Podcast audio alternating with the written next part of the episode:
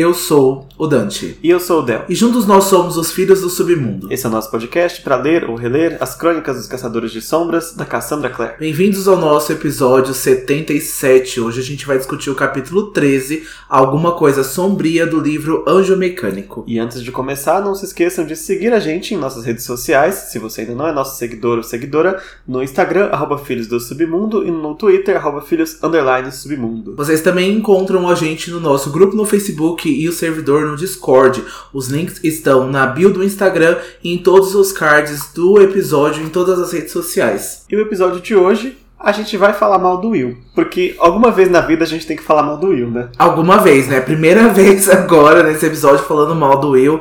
E eu não gostei desse capítulo. Eu já aviso de antemão aqui que eu tô sendo obrigado. Não gostei, mas não posso pular.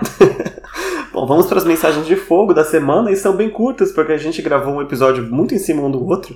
Mas lá no Spotify, o ou a Red Wings disse que ficou engatilhado quando no episódio passado o Jam falou que depende do que você considera viver. Umas tortas de gatilhos. Nossa, é, sem as, vidas. as lembranças, as memórias. sem spoiler para quem não chegou lá, mas realmente, né? Essa, essa questão da imortalidade aí é muito trabalhada ainda lá pra frente. É, eu não queria isso. mas é bem trabalhado assim, sabe? Não foi o que eu pedi, mas tá aí, né? Tá escrito, né? Então tem o que fazer. Não tem o que fazer.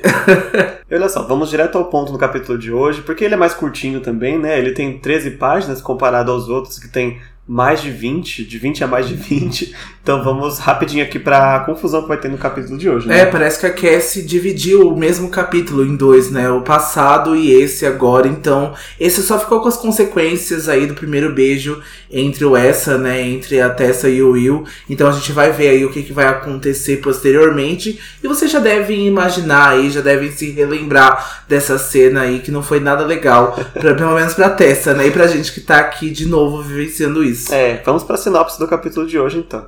Vamos lá. Depois de uma noite turbulenta, Tessa começa a ficar cada vez mais perturbada com o comportamento agressivo de Will e explode diante dos caçadores de sombras. Jessamine demonstra um estranho interesse em Nathaniel. Preocupado com a adaptação de Tessa à sua nova vida, Jen faz um convite tentador que pode ser uma luz em meio a tantos problemas. E no poema deste capítulo, a gente tem um trecho, quase um provérbio ali, do, da coletânea Maxims, que é, assim, eu vi pelo menos uns 500 é, ditados, provérbios, sabedorias aí, escritas pelo François La Rochefoucauld. Eu não sei se a pronúncia é essa, mas é o Rochefoucauld. e ele diz ali no começo do capítulo, né? Às vezes somos menos infelizes em sermos enganados por aqueles que amamos do que ouvirmos deles a verdade. É uma frase muito curta, mas que diz muita coisa, né? Ai, da cola. é que relembrar o meme da Gretchen gastando francês. Não, esse meme é da época de peças. Mas é, porque tem muita gente que prefere ser enganada mesmo. Né? Mesmo sabendo a verdade, prefere não ver. Olha, né? Sem saber a verdade, prefere não saber e ficar aí de boa. É, porque a, a sinceridade, né, e a verdade, a gente costuma falar que dói, né? Então, às vezes a gente vai ser sincero com a pessoa e ela fica chocada ou até mesmo fica chateada e a gente fica, nossa, mas era preferível que a gente falasse a verdade, né? E principalmente para quem a gente gosta e tem um certo carinho. Então a gente fica aí meio dividido. Então nunca é fácil, né? É, mas apesar de estar aqui neste capítulo, né, a gente vai ver a Tessa falando algumas duras verdades e depois ela mesma se arrependendo porque ela dá uma exagerada, né, por causa da raiva. Mas eu acho que a, o poema em si está se referindo a talvez outros dois personagens que não sejam Will, Tessa e né? Também tá aqui nesse capítulo, mas que tá mais né, enganando alguém que ama do que a Tessa e o Wilton fazendo com si próprios, né? É, é verdade, eu concordo também. Aliás, fica a dica aí para todo mundo que essa questão de esconder a verdade de alguém que ama é um dos grandes temas centrais aí da série seguinte, As Últimas Horas. Então, se você ainda não leu, corre para ler, porque esse drama, assim, é levado à décima potência das questões de verdades e mentiras e segredos. E esse tipo de drama, assim, quem gosta disso tá servido. Aproveita que tá aí há poucos meses de sair corrente de espinhos para correr atrás dos outros dois livros, ou de um se tiver faltando, porque vale muito a pena. A gente super recomenda aí as últimas horas. A gente é suspeito para falar de as últimas horas, eu acho que a gente tem panfletado aqui, a gente tem né, indicado para vocês, para que vocês corram atrás das últimas horas, aí façam um esforço para ler esse livro, independente de onde esse livro vier. A gente quer muito que vocês leiam, que cheguem junto com essa série. A gente tem um viés aqui para falar, porque são os descendentes de peças infernais, então a gente fica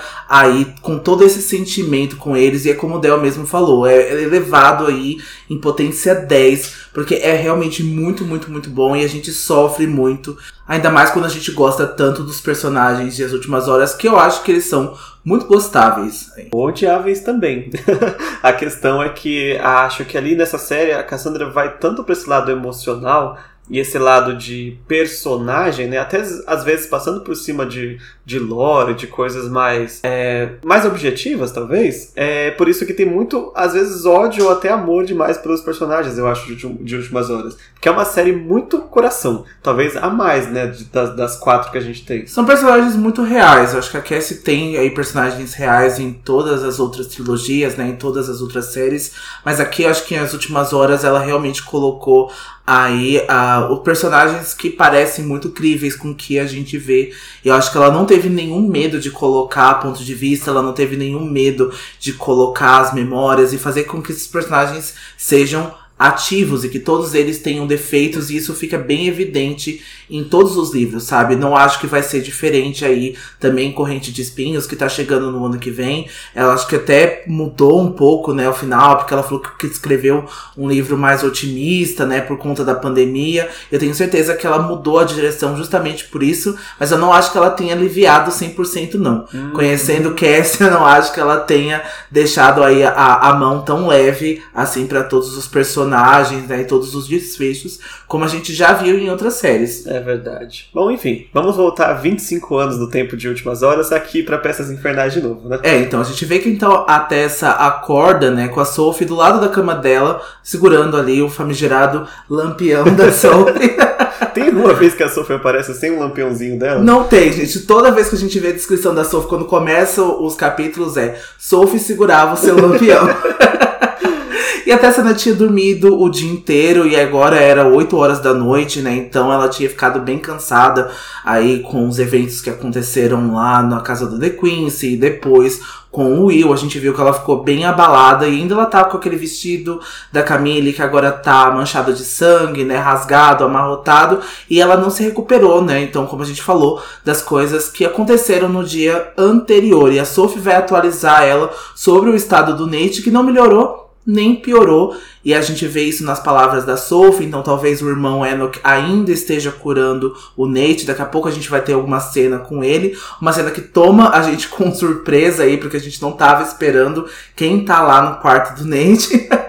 Mas a gente vai ver isso aí nos próximos parágrafos. Então a Sophie vai agora convencer a Tessa a tomar um banho, a comer alguma coisa, a se recuperar. Porque a Tessa tá tão abalada que ela não tá nem lembrando de fazer essas coisas. É verdade. E eu gosto muito da Sophie sempre se preocupando com essa parte, né? Porque não é a primeira vez que ela faz isso e ela vem é, cuidar da Tessa. Eu sei que tem essa posição porque ela é, ela é funcionária, tal, ela é criada do instituto, mas acho que além disso ela se preocupa às vezes de tentar dar um conselho pra Tessa, mesmo que seja tipo assim, não fique perto do Will, mas ela tenta fazer algo um pouco mais além, né? E acho que era o que a Tessa mais precisava, inclusive foi o que mais fez bem pra Tessa agora, foi esse esse básico, sabe? Vai tomar um banho, vai comer, vai pintar o cabelo de novo, sabe? Começa a recuperar a sua rotina. Eu acho muito bom essa, essa atitude da Sophie. Né? É, para que a gente se agarre, né, às normalidades das coisas, porque a gente pode pensar, nossa, ter um irmão doente, né? No contexto então da Tessa não é nada fácil.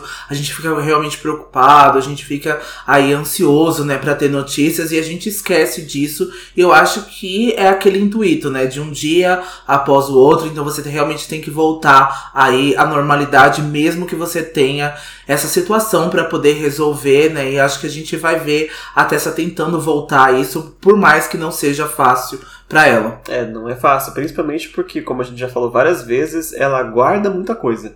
Né? E agora acho que esse é o capítulo que não dá para guardar mais, né? Que ela de fato explode de vez e aí não tem retorno. Mas enquanto ela ainda não explodiu, ela tá aqui, né? O livro descreve que ela toma um banho quente, mesmo que ainda tá é, preocupada com as lembranças da noite com Will, né? E também das questões com The Queen's. Ela pensa inclusive no vestido da Camille, né? Que tá completamente destruído. Sorte dela que a Camille saiu fugida, porque senão ia ter treta também. E aí, quando ela retorna do banho, né, a Sophie tinha preparado aquele vestido amarelo, que se vocês lembrarem foi o que a Jessamine comprou com ela, né, um, tem, um tempão atrás já, acho que foi capítulo 4 ou 5, que ela disse que ficava bem na testa e não na própria Jessamine, né, que já era loira. e aí a Sophie vai lá e começa a escovar os cabelos da Tessa, e a Tessa percebe que a Sophie tá querendo falar alguma coisa, né? Inclusive ela vai penteando os cabelos dela ali e a Sophie vai ficando mais tensa e vai começando a pentear rapidinho, né? o cabelo dela. E a Tessa fala, não, pode dizer, você tem alguma coisa, né? Ela convence a, a Sophie a, a, se abrir. E a Sophie já imediatamente alerta a Tessa sobre o Will. E o Will ser uma pessoa em que ela não deve gostar, nem uma pessoa que ela deve confiar. Ou seja, a Sophie já entendeu que aconteceu alguma coisa com a Tess e o Will, porque, né, a última vez que eu te vi, você tava indo pra lá ontem à noite. Agora você acorda aqui desse jeito? Bem abalada, né? E a Sophie também não é besta. Ela desconfiou na noite passada que o Will aí, né, tomou o remédio milagrosamente. Começou a tomar a água benda, mesmo depois dos esforços da Sophie. Então ela tem começado a perceber aí essa troca de olhares. Eu acho que os dois não estão sendo nada discretos nesse sentimento todo. E é curioso que a Sophie não é necessariamente uma pessoa assim fofoqueira né, de se intrometer na vida da Tessa, mas ela sentiu uma necessidade de alertar a Tessa, né, de fato, como se houvesse algum perigo para ela, né? O que, de fato, eu não lembro, né, o que esse sentimento que a Sophie sente pelo Will, eu não acho que seja só a lembrança, né, do ex-patrão dela, a Sophie vai voltar a falar dele nesses parágrafos, né, nesse capítulo, a gente vai ter mais detalhes aí do tipo de pessoa que ele era, mas não era difícil de imaginar isso, mas eu fico me perguntando se é mais alguma coisa que a Sophie sente, de onde vem é, esse sentimento e por que, que ela nutre tanto, né? Apesar do Will também não fazer aí nenhum esforço para mudar a opinião da Sophie. É, eu acho que assim, se você pegar só o comportamento do Will pra Sophie, já é suficiente para você não gostar dele. Né? E a Sophie parece ser uma pessoa muito, eu não diria conservadora, mas ela tem alguns ideais muito tradicionais, né, de como as pessoas devem se comportar, como é o papel de um criado e o papel de um senhor. Então o Will é totalmente fora dessa dessas ideias, né? Então, talvez para ela seja algo assim extremamente desrespeitoso a forma que o Will age. Talvez só isso por si só já é um, um belo motivo para odiar. Só que ela tem um sentimento que parece que vai além, né? Ela tem um ódio muito grande pelo Will. É, até porque isso pode ser pessoal dela e aí ela tá se intrometendo aí, ela já tá indo, né, além disso e falando pra Tessa, olha, talvez ele quebre seu coração,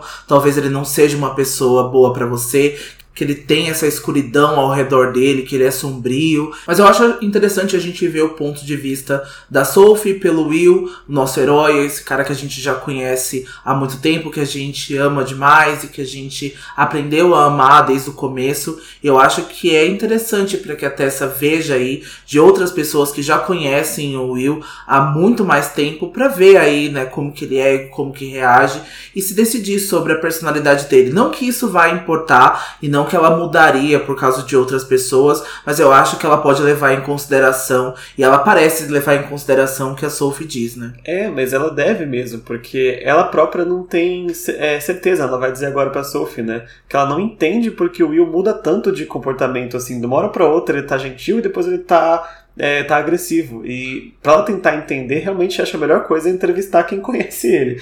Né? E neste capítulo em especial, a gente vê as opiniões da Sophie e as opiniões do Jen, que são os extremos opostos a gostar do Will. É, né? porque pra Sophie isso se deve ao fato do Will não gostar de ninguém além dele próprio. Ela vai falar isso pra Tessa e não basta a atenção que ele dá para o Jen, porque a Tessa vai dizer, nossa, mas ele parece gostar do Jen, eles têm essa proximidade, além do laço para a batalha, estão sempre juntos ali, então eu acho que já não basta pra Sophie. Aí que a Tessa vai perguntar se isso significa que ela não deve oferecer o coração a um garoto que não gostará dela de volta. E aí a Sophie diz que não é exatamente isso, porque nas palavras da Sophie há coisas piores do que não ser correspondida. E nesse caso seria se a Tessa amasse alguém que não mereça o seu amor. Hum, é uma ótima frase, eu acho. É uma é. ótima frase. A gente, a gente já tem spoilers do fim, né? A gente sabe que o Will não é necessariamente essa pessoa egoísta que a Sophie acha que ele é. Né? É como ele, ela acredita que ele seja por causa das ações dele.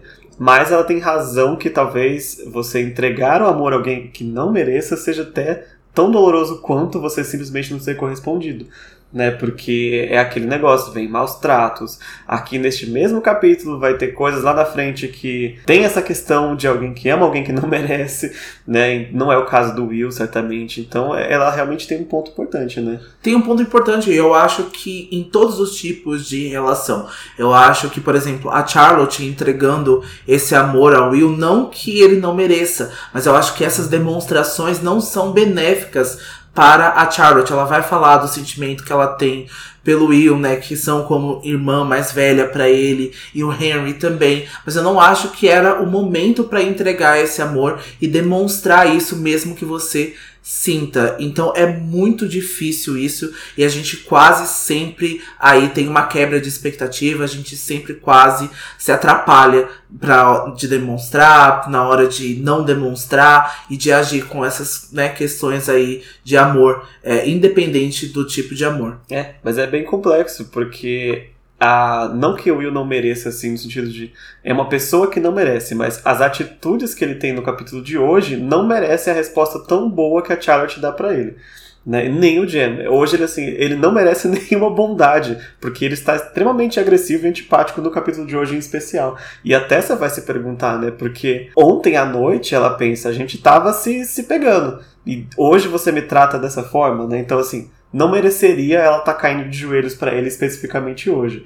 Né? Então acho que é bom ela lembrar da lição da Sophie quando a pessoa não faz por merecer a educação, pelo menos, né? Mas como nós, a Tessa também fica surpresa com o quão passional a Sophie está sendo sobre esse assunto, né? Tá na voz dela, que ela parece que é algo pessoal, então inclusive ela começa a se perguntar e perguntar para Sophie se ela própria não está apaixonada por alguém e ou não está sendo correspondida ou está apaixonada por alguém que ela sinta que não mereça né, esse sentimento. E nós sabemos que neste momento não. Né? A Sophie não é essa questão, mas a Tessa vai, vai perguntar se por acaso não é o Thomas, né? E pra tristeza nossa e do Thomas, a Sophie nunca nem pensou no Thomas dessa forma.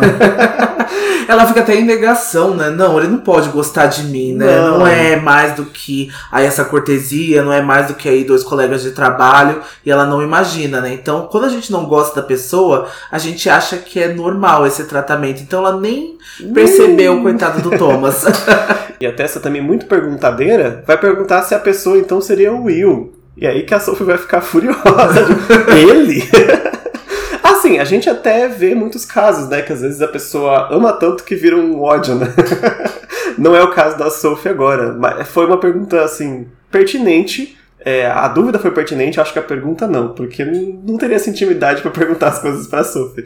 Mas a Sophie vai falar sobre o Will, né? E ela vai contar uma história sobre um antigo empregador dela. Eu não sei se esse é o mesmo empregador né, que causou a, a cicatriz nela ou não, mas essa pessoa, é, ele fazia muitos safaris né, na, na África, na Índia, e quando ele retornou, ele disse para Sophie que a forma que ele identificava as criaturas mais venenosas e mais perigosas, principalmente insetos e cobras, era observando as marcas, né, a beleza do animal porque significava que esses bichos, quanto mais belos, mais perigosos e mais venenosos eles eram.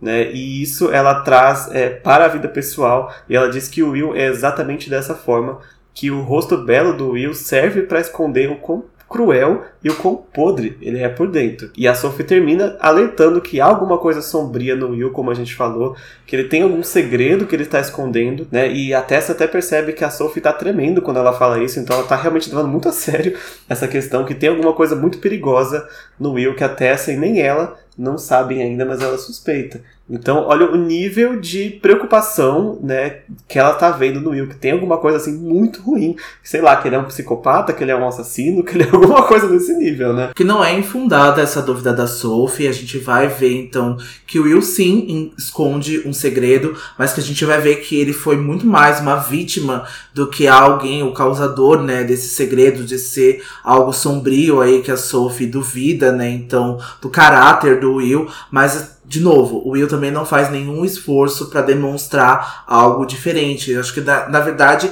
ele demonstra exatamente isso para que as pessoas não se aproximem dele. Então, quanto mais as pessoas se afastarem e tiverem essa visão errada dele, para este momento da vida dele, para esta condição, melhor para ele. É, com essa metáfora da Sophie, eu acho que o Will tá mais para aquele guaxinim que abre os bracinhos assim, para dizer que não, não chegar perto dele, do que para um animal de fato perigoso, né?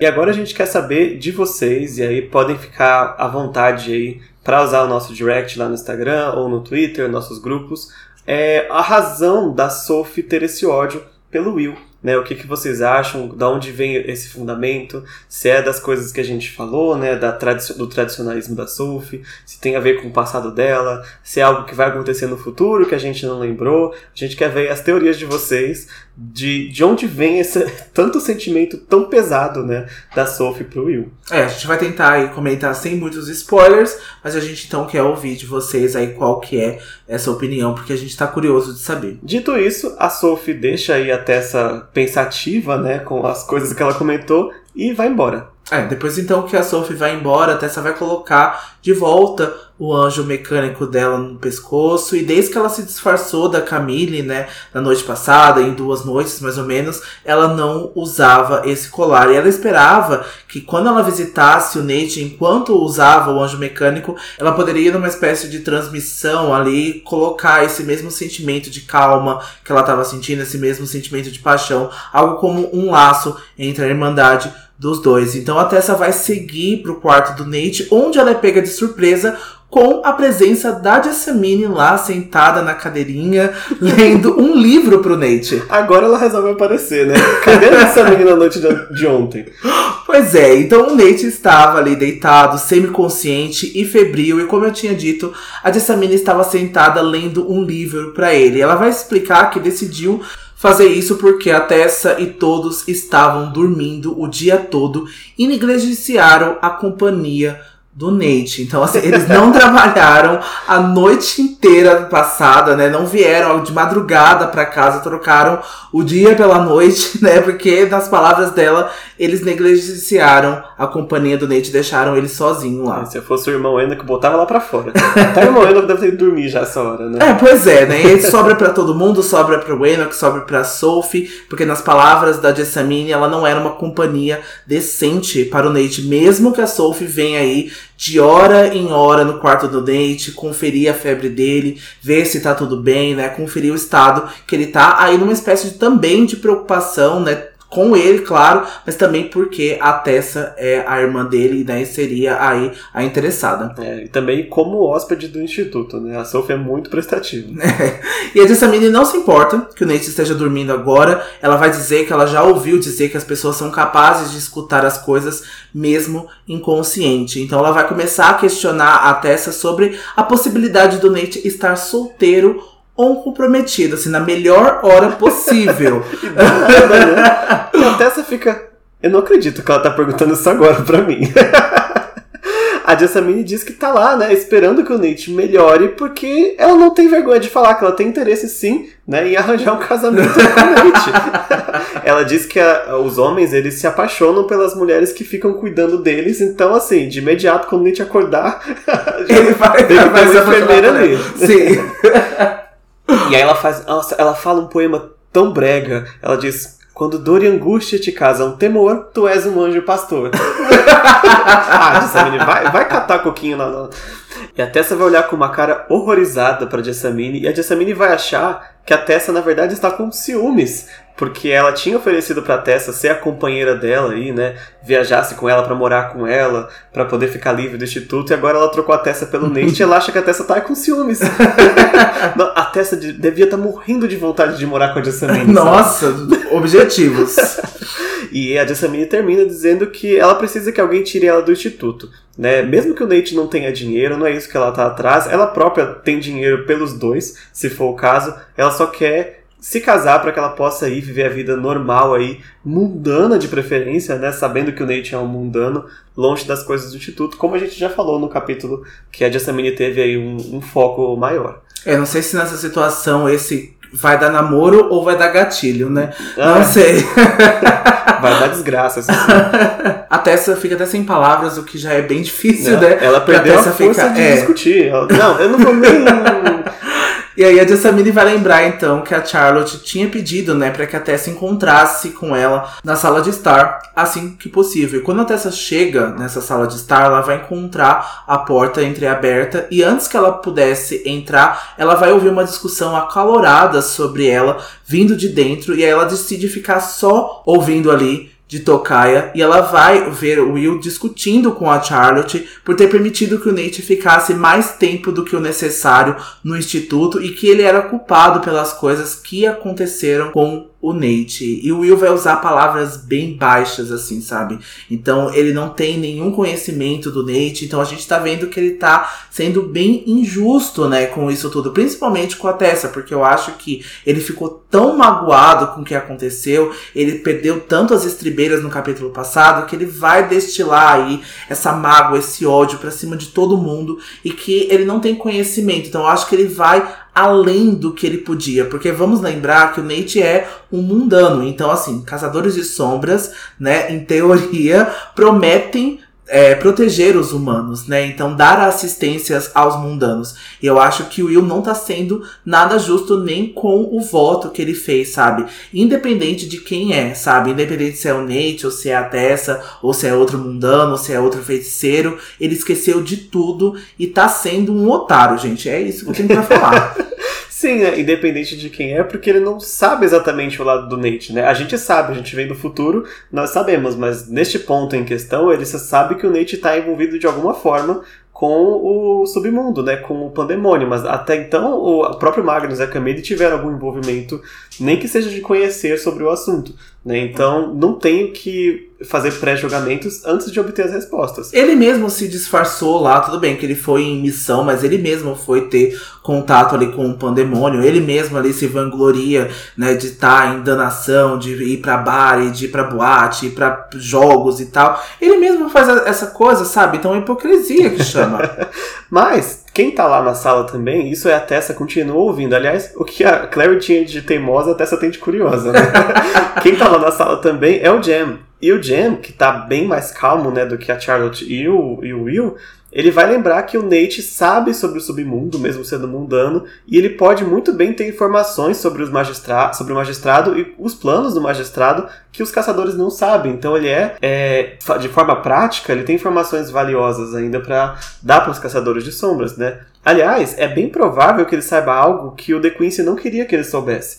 Porque o The Quincy estava quase matando ele ali, né? Na frente de todo mundo. Então poderia ser uma espécie de queima de arquivo ou algo assim. E agora eles conseguiram recuperar o Nate. Então, por mais que ele não, não goste do Nate, ou qualquer que seja o motivo dele querer botar o Nate para fora, ou mais tarde ele vai até sugerir que invadam a mente do Nate, né, sem respeito nenhum com o que poderia acontecer com a cabeça dele depois, é, não dá para você desprezar. Né? Mesmo se você analisar friamente, objetivamente, é evidência, sabe? É testemunho, é algo útil para os caçadores de sombras, ainda mais nesse momento que o plano falhou de certa forma, né? O The Queen se escapou aí, deixando a Charlotte em maus lençóis. Nossa, a Charlotte tá muito em maus lençóis, porque o The Queen se fugiu, a Camille também tá foragida, o Magnus está putaço, porque ele não tem aí conhecimento, né, da segurança da Camille, então aí a gente vai ver que o Benedict também vai usar disso isso para prejudicar a Charlotte. Então, assim, a bichinha tá aí nesse lençol totalmente sujo aí, que ela não sabe agora como que ela vai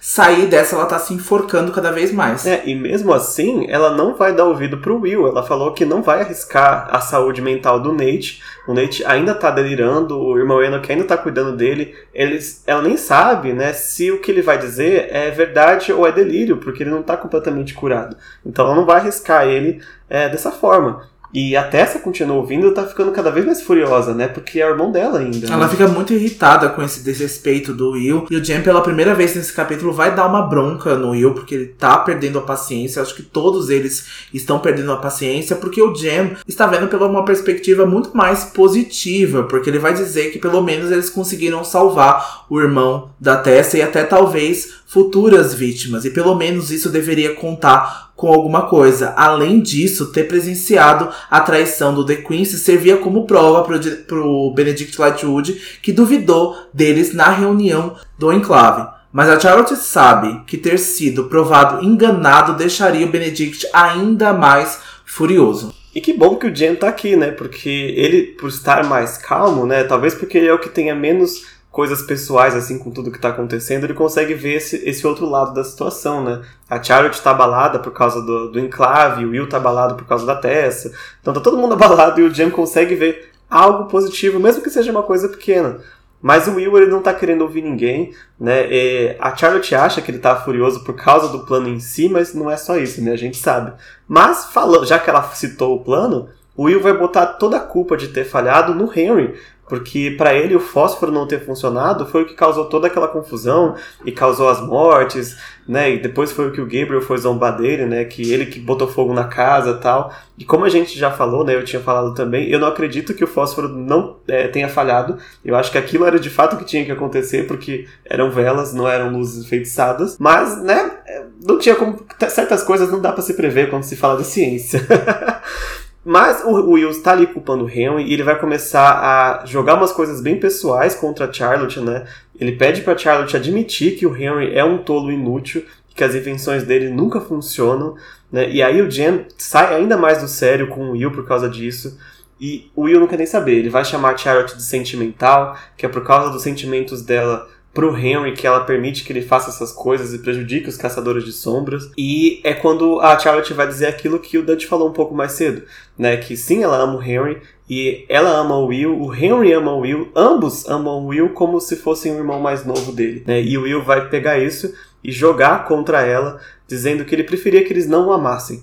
E a Charlotte acaba de vez caindo numa cadeira, né? Ela fica muito chateada porque foi, ele pegou muito pesado dessa vez, né? É, só o amor machuca desse jeito, né? Já dizia a música. Então eu acho que ele falar isso, né? Ele sabe exatamente aonde pegar no ponto fraco da Charlotte, né? Um dos pontos fracos que nem deveria ser fraco, né? Mas aí mostrar essa incapacidade, entre aspas, do Henry, né? Que ele está prejudicando os caçadores de sombras, coloca aí, né, em, questão tudo que a Charlotte tem ouvido dos outros caçadores de sombras. Eu acho que ele foi muito além, eu acho que ele foi muito baixo, né, no que ele falou. E eu creio que essas coisas não demonstram nenhum objetivo do Will, porque eu acho que eu sou bem prático. Eu acho que se ele quisesse se afastar das pessoas, que ele não quisesse criar laços, ele que se afastasse então. Ele que se limitasse ir a algum lugar, ele que deixasse de ser um caçador de sombras, ou ele que fosse para um outro instituto, fosse fazer intercâmbio, enfim, ele que arrumasse uma desculpa para que ele se afastasse das pessoas que demonstram esse carinho para ele. Eu amo o Will, eu acho que eu tenho muita dó do que aconteceu com ele. De novo, ele foi uma vítima, porém ele tem escolha e ele precisa tomar elas mesmo que sejam difíceis e agir dessa forma. Eu não concordo, não vou passar pano para esse tipo de atitude. É, não tá ajudando ninguém, né, nesse momento. Por mais que você seja frustrado, tal, é aquilo que eu enchi a paciência do, de vocês também quando eu tava falando do Jason, né? Que ele também tinha isso até com mais frequência do que o Will faz. Acho que o Will faz isso, sei lá, umas três ou quatro vezes nesse livro aqui. O Jason faz direto, até acho que o final do, do sexto livro, de jogar suas frustrações em cima das pessoas e todo mundo ter que aguentar ali o mal-humorado bonitinho. Então, nesse caso aqui, o Will não está ajudando nem no plano em si, né, para recuperar o The Quincy, para que extrair informações do Nate de uma forma correta. Inclusive, depois que ele joga isso para Charlotte, ele continua insistindo que a hora era agora de a gente abrir a mente do Nate ali com os Irmãos do Silêncio, com sei lá o que que eles fossem fazer, independente do que fosse acontecer, e que se a Charlotte não aceita, porque ela é sentimental demais para ter coragem de fazer o que é preciso. Né? Quando nesse caso a Charlotte é uma das pessoas, assim, mais, eu não vou dizer frias, mas ela é muito prática na, na condução do instituto. Não é nada a ver por sentimentalismo puro que ela não vai matar uma pessoa só porque o, o bonitinho ali quer extrair informações, né? E eu acho que isso também, de novo, vai além ali pela questão da Charlotte comandar o instituto e ser uma mulher e ela ser sempre vista como a sentimental e a não prática e a não objetiva. Isso vai colocar em questão aí, eu tenho certeza que a Charlotte pensou isso e é algo que ela vem ouvindo do Benedict, é algo que ela vem ouvindo aí dos parentes dela, dos outros Fairchild. Então, duvidar da, do que ela representa, né, da posição que ela tá tomando, é muito injusto e é muito baixo, sabe? Então. É. E a própria Tessa também já. Agora também ela perde a paciência, né? E é quando ela decide parar de ouvir atrás da porta e se intrometer. E ainda acho que ela aguentou demais. A gente vê ela perdendo a paciência de vez, entrando na sala, e ela vai conseguir ver a Charlotte e o Jen jogado aí em cadeiras diferentes, e o Will com um olhar raivoso e o rosto corado. Ele tá próximo aí de uma lareira, ele tá em pé nessa discussão. E a Tessa diz que não permitirá que o irmão Enoch mexa na cabeça do Nate e arrisque a vida dele. A Charlotte parece exausta, possivelmente ela nem dormiu essa noite, ela não dormiu até agora resolvendo então esses assuntos. E a Charlotte diz que eles permitirão que ele se cure antes de começar a pensar em um interrogatório. Will vai reclamar que o Nate pode dormir por um tempo indeterminado e aí a Tessa vai questionar o que pode ser tão urgente que vale a pena arriscar a vida do irmão dela. É, e aí que o Will vai jogar uma outra carta meio baixa, né? Que é dizer que a Tessa não é uma caçadora de sombras e por isso ela não entende é, as necessidades deles. Né? Ele vai dizer que a Tessa já conseguiu o que ela queria, que era encontrar o irmão dela, e por isso ela está satisfeita, mas os caçadores de sombras têm outros objetivos. E o Jen vai intervir de novo, né? Ele vai dizer que tentar explicar o que o Will tá falando, só que de uma forma um pouco mais educada e mais civilizada, como o próprio Jen vai dizer. Né? É que a questão é que o sumiço do The Quincy e aquelas quando eles encontraram os rascunhos do autômato, todas essas coisas causaram ali um burburinho, né, para a sociedade dos caçadores de sombras, porque tudo indica que há algum tipo de guerra é, iminente para começar entre os integrantes do submundo, pelo menos os vampiros já confirmados, e os caçadores de sombras. Então eles têm que se preparar e descobrir logo o que está acontecendo com o magistrado antes que eles sejam pegos de surpresa por algum tipo de ataque, né? É uma coisa maior que esteja acontecendo aí. Por isso tem essa certa pressa, né, de conseguir informações sobre o que o Nate pode saber aí sobre o magistrado. E como a Tessa né, ouviu isso do Will, ela vai dizer que sim, ela não é caçadora de sombras, essa não é a luta dela, né? E, ou, ou seja, fica implícito que ela não vai arriscar ela própria e o irmão por causa da luta deles, já que eles vão tratar ela dessa forma. Né? E o Will diz que não, eu nunca me esqueci que você não é uma caçadora de sombras. Então, um está assim completamente irritado com o outro, então, como eu falei sobre o Will, até vai acabar fazendo isso também atrapalhando um pouco essa questão da guerra, né, e das coisas de perigo que eles estão correndo, porque eles não conseguem encontrar paz aí para conversar civilizadamente um com o outro, né? E o que fica implícito também é que eu acho que nessa colocação o Will falou: "Eu sei que você não é uma caçadora de sombras, eu tenho certeza", se referenciando ao fato dela ser um ser do submundo, sabe? Uhum. Então eu acho que isso foi até de uma forma vexatória aí para dizer: "Não, você não é igual a gente, porque você é uma feiticeira qualquer, sabe? Uma feiticeira imunda". Não foi com essa essas palavras que ele usou, e a gente sabe que ele não tem intenção de pensar nisso, mas a colocação que ele colocou pra Tessa que fez com que ela pensasse nisso era isso. Exato. E a Charlotte também entende, porque ela vai mandar o Will calar a boca. Né? A Charlotte também já tá com a paciência zero ela vai tentar é, conversar com a Tessa e pedir que a Tessa confie neles, porque eles estão confiando na Tessa. Né? Ela percebe que as palavras do Will estão afastando a Tessa e ela precisa da Tessa para que complete-se o plano também, né? Não só porque ela gosta dela, mas tem essa parte prática, né? Só que já é tarde demais, é, porque a Tessa também entende que há essa necessidade dela, né, do uso dos poderes da Tessa. Isso é algo que a gente vê que vai magoar muito ela, né, porque estão me tratando dessa forma, mas eu sou submundana e quando precisam de mim, agora sim, não Tessa, querida Tessa, vou ajudar seu irmão ela acaba abrangendo isso tanto pro Will quanto pra Charlotte, né? A Tessa se sente totalmente enraivecida pela frieza e pela grosseria do Will, como se ela tivesse feito algo pessoal contra ele. É muita audácia pra Tessa. E ela explode dizendo que os caçadores de sombras a usaram como as irmãs sombrias quando a Camille apareceu no jogo, independentemente do perigo que representava para ela. Eles agem como se ela tivesse alguma responsabilidade pelas leis, os acordos e os problemas, mas aquele é o mundo deles e não dela, e ela não tem culpa deles estarem fazendo um péssimo trabalho. Ela vai ver que ela vai explodir e que não era a intenção de magoar a Charlotte, mas que nessa hora a Charlotte sente um impacto, né? É, ela vê na cara da Charlotte que a Charlotte levou pro pessoal, né? Porque vocês não estão fazendo um, um trabalho bom, mas a Charlotte que é a líder dali né? Imediatamente a Tessa se arrepende, porque ela queria atingir o Will, né, com essa frase. Diferente do Will que quis atingir a Charlotte de propósito, vamos lembrar. Mesmo assim, é, o livro descreve, né, agora que ela começou a falar, ela não consegue mais parar, né? A raiva já está começando a sair. E ela continua dizendo que o respeito aos integrantes do submundo, que eles tanto falam, é só da boca para fora. Que se eles não desprezassem tanto os submundanos quanto os mundanos como eles desprezam, talvez eles fariam um trabalho melhor para protegê-los. E aqui, acho que talvez seja a coisa mais correta que a Tessa tenha falado, né? Nessa explosão de raiva dela aqui. E com isso, todo mundo na sala é pego meio de surpresa, né? Com a Tessa explodindo. A Charlotte até tenta conversar alguma coisa com ela, mas a Tessa já tá virando as costas, ela tá indo embora, ela fala para ficarem longe do Nate e que ninguém vem atrás dela. E ela sai, batendo a porta e deixando eles para trás. E outro parênteses que eu queria colocar, eu acho que a Tessa até mentiu num ponto de dizer que eles agiram como as irmãs sombrias, porque a gente vê no capítulo passado que ela se sentiu bem pela primeira vez de ter transformado na Camille e de ter controlado essa transformação. Ela estava feliz, né, com o resultado, independentemente do que tinha acontecido. Ela tinha é, recuperado o Nate, mas ela tinha tido o pleno controle do poder dela. Isso tinha sido algo muito bom para ela, né? Mas que tudo isso mascarou. Aí eu acho que ela levou para um outro lado e se sentiu usada, o que é justo. Né? É verdade. Acho que a diferença maior era a questão de escolha, né?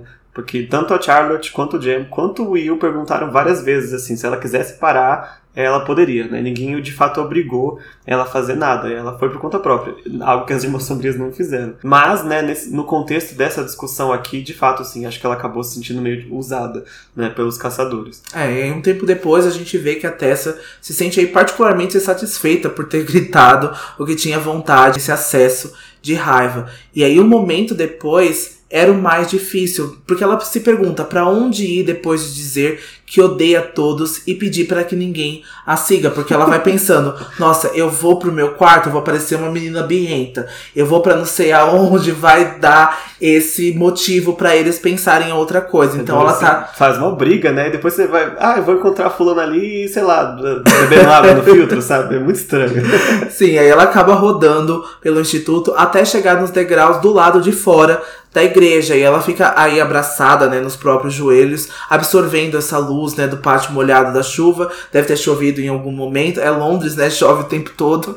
Mas mesmo que a Tessa tenha aí sido enfática, né, no que ela tenha dito, o Jen vai seguir a Tessa, ele está agora na porta da igreja, né? Como ela enfaticamente tinha pedido para ele não fazer, mas ele vai conversar com ela aí nos últimos parágrafos desse capítulo. É, ele arriscou e tomar uma patada da Tessa.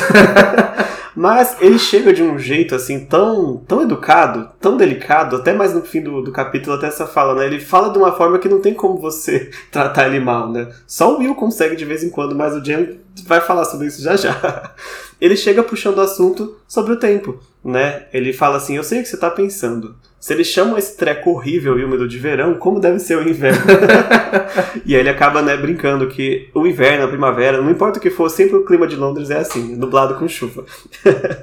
a Tessa até vai tentar desconversar ali, mas aí o James se abre e ele fala que ele esperou que esse não me sigam era só uma ordem para o Will e não para os outros. E de fato era. É, era o Will que ela não queria que viesse aqui encher o saco dela. o Jen não estava incluso. e o Jen vai sentar, né, próximo a ela e ele vai dizer que reconhece que os caçadores de sombras, como a Tessa muito bem observou, estão tão acostumados a ver as coisas do jeito deles que eles acabam se esquecendo de examinar situações através dos outros pontos de vista, né? Enxergar como mundano, como submundano, eles estão sempre ali no seu patamar aí de glória do anjo, e o Jan reconhece isso, então ele não acha que a Tessa seja completamente errada, né, no que ela falou. E ele também diz que os caçadores costumam pensar primeiro no que é bom ou ruim para os Nephilim depois do que é bom ou ruim para o resto do mundo, né? Algo que a gente já tá careca de saber aqui depois de quatro livros. Não que eles tenham feito nada diferente 100 anos depois, não, né? Não, E a Tessa diz que não teve intenção de magoar a Charlotte e o Jen vai comentar que a Charlotte possui um grande peso por ser líder do instituto, algo que a gente já vinha comentando aí anteriormente, ainda mais sendo uma mulher. E como a Tessa viu na reunião do enclave com a atitude do Benedict, a Charlotte sente que não tem espaço para errar. E aqui a gente vê que isso é muito pontual. Eu gostei muito da Cassandra ter trazido isso, porque a gente vê como que as minorias são tratadas e como que elas enxergam as oportunidades, porque a gente sente que a gente não deve errar, que a gente não vai ter uma segunda oportunidade. Então a gente sabe que para pessoas, né, aí que ocupam outros cargos, outros cargos de sociedade, a gente vê que pode ser muito mais fácil para eles. Não que não tenha dificuldades aí na vida de qualquer um, mas a gente vê aí as oportunidades, a gente vê aí as permissões que algumas pessoas são tratadas. É, não, nesse contexto, né, a Charlotte talvez não, não seja a única, mas uma das pouquíssimas mulheres líderes de instituto.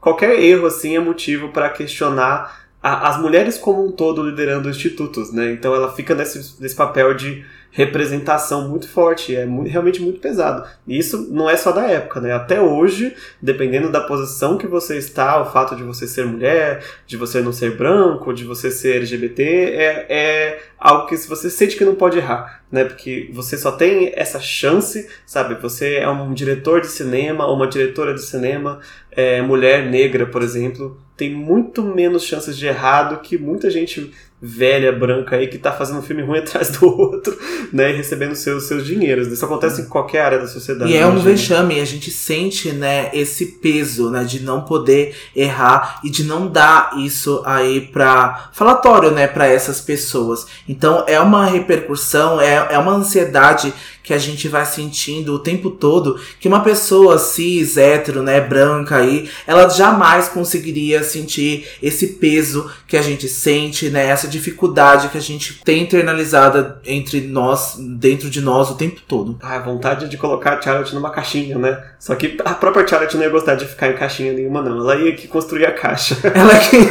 não tem jeito. Ótima colocação. É, é muita força, assim, sabe? Em uma personagem só. E é, de novo, muito admirável é, que a Charlotte seja essa pessoa e que ela esteja para representar to todas as mulheres, né? Então todas as forças de mulheres em vários âmbitos da vida. É, mas aqui especificamente em posição de liderança, né? É. Algo muito bom. Mas sobre essa questão de não errar, a Tessa ela entende, né? Mas ela acha que é uma coisa que abrange todos os caçadores, né? É porque no ponto de vista da Tessa, os caçadores não podem errar, já que tudo parece ser uma questão de vida ou morte no mundo deles, o que não está totalmente errado, porque normalmente é questão de vida ou morte ou destruição de mundo, aí como a gente vai ver em todas as sagas. É, a Jessamine falou sobre isso, né, quando ela chamou a Tessa pro quarto que tudo para eles é isso, sabe? Não dá para você ir dormir e acordar no dia seguinte e ter um dia normal, né? São pouquíssimas oportunidades que eles têm e acho que é por isso que eles se agarram quando eles têm, quando é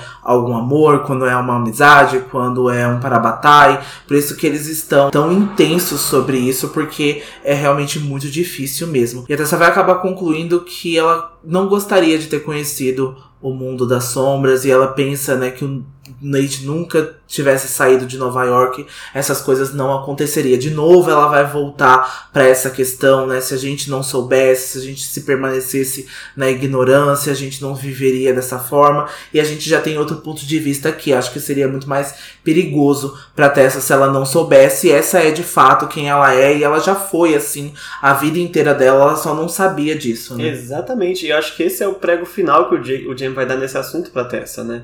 Ele vai dizer que às vezes a vida muda tão rápido que a mudança é mais rápida que a nossa própria mente, né? Que o nosso próprio coração. E é nessas horas que você sente a pior dor da mudança, porque a vida já mudou, mas você ainda está pensando na sua vida de trás. Né? E você sente falta de como era antes, sendo que o antes já, já era, sabe? Não tem volta. E ele vai dizer para ela, inclusive ele diz que é por experiência própria que ela vai se acostumar né, com a vida nova dela, que ela vai aprender a viver essa vida nova e nem no futuro ela nem vai conseguir imaginar como as coisas eram antes dela saber né, das mudanças. Né? Ele diz para Tessa então que a Tessa sempre foi uma feiticeira, sempre foi uma submundana. Isso já estava nela. A única diferença é que agora ela tem consciência disso. Ou seja, a mudança é só na mente dela, porque ela própria não mudou, né? Olha, eu senti quando o Diana falou sobre isso, sobre essa mudança rápida, né, na mente e no coração, eu senti que o Raziel veio aqui e me deu uma flechada, assim como o Valentim me deu essa cuspida, como já diria Marcos Bernardo. porque é um gatilho, é uma dor. Eu espero que vocês tenham conseguido distinguir.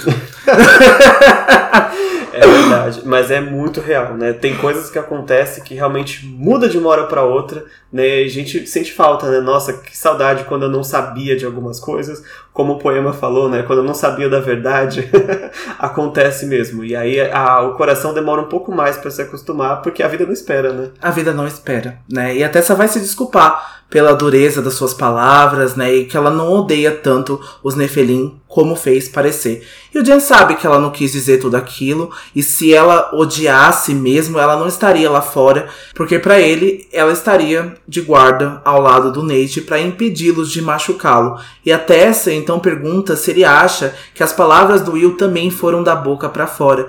E o Jen diz que levou anos para entender quando o Will fala sério ou não. E ele está surpreso para Tessa já ter entendido tão rápido que o Will falou aquilo tudo de boca para fora, mesmo que tenham sido palavras duras, mesmo que tenha parecido, né, que a intenção do Will tenha sido é, de enganar a Tessa sobre isso. E eu não sei se isso se deve à percepção da Tessa, né, que é muito observadora, ou se tem algo mais, né, dela já conseguir entender o, em certa forma o Will, né, de perceber, nossa, talvez ele não falou isso é, sério, mesmo com a Sophie avisando, né? Porque eu poderia ter, depois do aviso da Sophie, já ter pegado e falado, nossa, de fato ele é uma pessoa ruim. Nossa, tá é mostrando a cara real Aham, agora. Sim, sim. Mas ela ainda se permitiu ter alguma dúvida das intenções do Will e, inclusive, perguntar agora pro Jam, que é alguém que conhece ele também, né, se é verdade ou não, né, as coisas que ele falou. E o Jam vai dizer que sim, às vezes ele sente vontade de estrangular o Will, não tem jeito, mas ele consegue, é, ele tem um segredo pra se conter, que é ir visitar um dos lugares favoritos dele em Londres. Eu gosto que, tipo, ele me irrita tanto que eu preciso sair daqui, ir pra outro lugar e ver o mar, e ver o rio,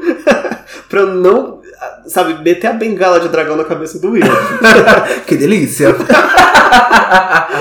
Bom, e ele fala que é um lugar onde ele pode se sentar e observar a água do rio fluir, né, sem se importar com os problemas mesquinhos das pessoas, né? Então ele se conecta ali com a natureza pra não, né, não ficar com raiva do Will.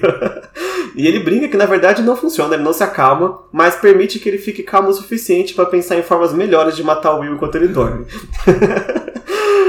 Então o Jam vai sugerir que a Tessa acompanhe ele até esse lugar, né? Ele vai fazer esse convite aí pra ela tentar encontrar uma calma também no lugar de calma dele. E a Tessa, como a gente falou, não consegue deixar de retribuir até o sorriso do Jam. Porque ele é tão, né, tão bondoso, o rosto dele é tão generoso. Ele, Ele é contagioso. ele é contagioso. É. E ela acaba sorrindo pra ele, ela estende a mão pra ele e permite que ele a conduza aí pra fora dos portões do instituto pra conhecer esse lugar especial dele aí. Poxa, Tessa. é isso, acabou o capítulo, gente. Vai ficar aí à vontade de saber o que acontece só na semana que vem. Só na semana que vem, num lugar icônico. Na, icônico. Icônico. É, o próprio nome do capítulo já vai dizer, né? O capítulo 14 é o Blackfriars Bridge, a ponte famosíssima aí na- nos Caçadores de Sombras, né? Nossa, é, acho que é um dos locais que a gente mais relembra, assim, como Caçador de Sombras, assim, como das crônicas dos Caçadores de Sombras, sabe? É quase propriedade já da É. Cassandra e do Jen, assim, sabe? Desses personagens. Pra mim, é o lugar mais icônico dessa série, né? Eu penso no Clube Pandemônio, eu penso aqui na Blackfriars Bridge e na Taverna do Diabo, assim, sabe? Os maiores lugares que se lembra. De artifícios eu não sei o que a gente poderia dizer. O Teatro da Meia-Noite. O Teatro da Meia-Noite é icônico também. Eu acho que o Reino das Fadas também Hum. é icônico também. Eu acho que foi muito ali. E algo que vai aparecer no terceiro livro, que foi icônico também. É verdade. E aí, se vocês têm algum lugar favorito aí dos Caçadores de Sombras, também comenta no nosso Instagram, arroba Filhos do Submundo, nosso Twitter, arroba Filhos Underline Submundo. Eu falei rápido, mas vocês já ouviram nossas redes sociais várias vezes aqui. Estamos no capítulo 77. Sim, e também temos grupos no Facebook, servidor no Discord, o link está na bio e em todos os outros posts nas redes sociais. Não falei tão rápido assim, mas vocês também já sabem. Bom, você tem um momento grimório pro capítulo de hoje, Dante? Ah, cara, valeu pelo Jen, esse capítulo. Esse final aí com Jen, né, referenciando a ponte, esse convite pra Tessa. E eu gostaria que o Jen tivesse ficado bravo comigo pra ele me dar uma bengalada. Ai, ai, acho que o meu talvez seja a conversa com a Sophie. Que eu lembro quando eu li a primeira vez que eu, eu fiquei meio assim, hum, bem sus com o Will, porque eu desgostei bastante do Will quando começou o livro, né? Mas eu acho que vai ser meu momento com a Sophie mesmo. É, é engraçado que você não gosta desses personagens aí que são considerados bad boys, Não. né? Esses meninos problemáticos Eu aí. não tenho paciência com gente mal educada, gente. É assim, eu, eu sou muito educado quando eu posso, até quando eu não posso. Então, quando a pessoa me trata mal, eu já fico assim. Eu fiz alguma coisa pra você? é o caso do Will, o caso do Jace, o caso de algum, do Gabriel, sabe? Não gosto. Ah, gente, eu já sou aqui já de pegar pessoas quebradas e juntar os caquinhos. Ah, e é isso, gente. Espero que vocês tenham gostado do capítulo de hoje. E a gente se vê na semana que vem com o capítulo 14, Blackfriars Bridge. Não percam. e antes, não se esqueçam: todas as histórias são verdadeiras. Tchau! Tchau!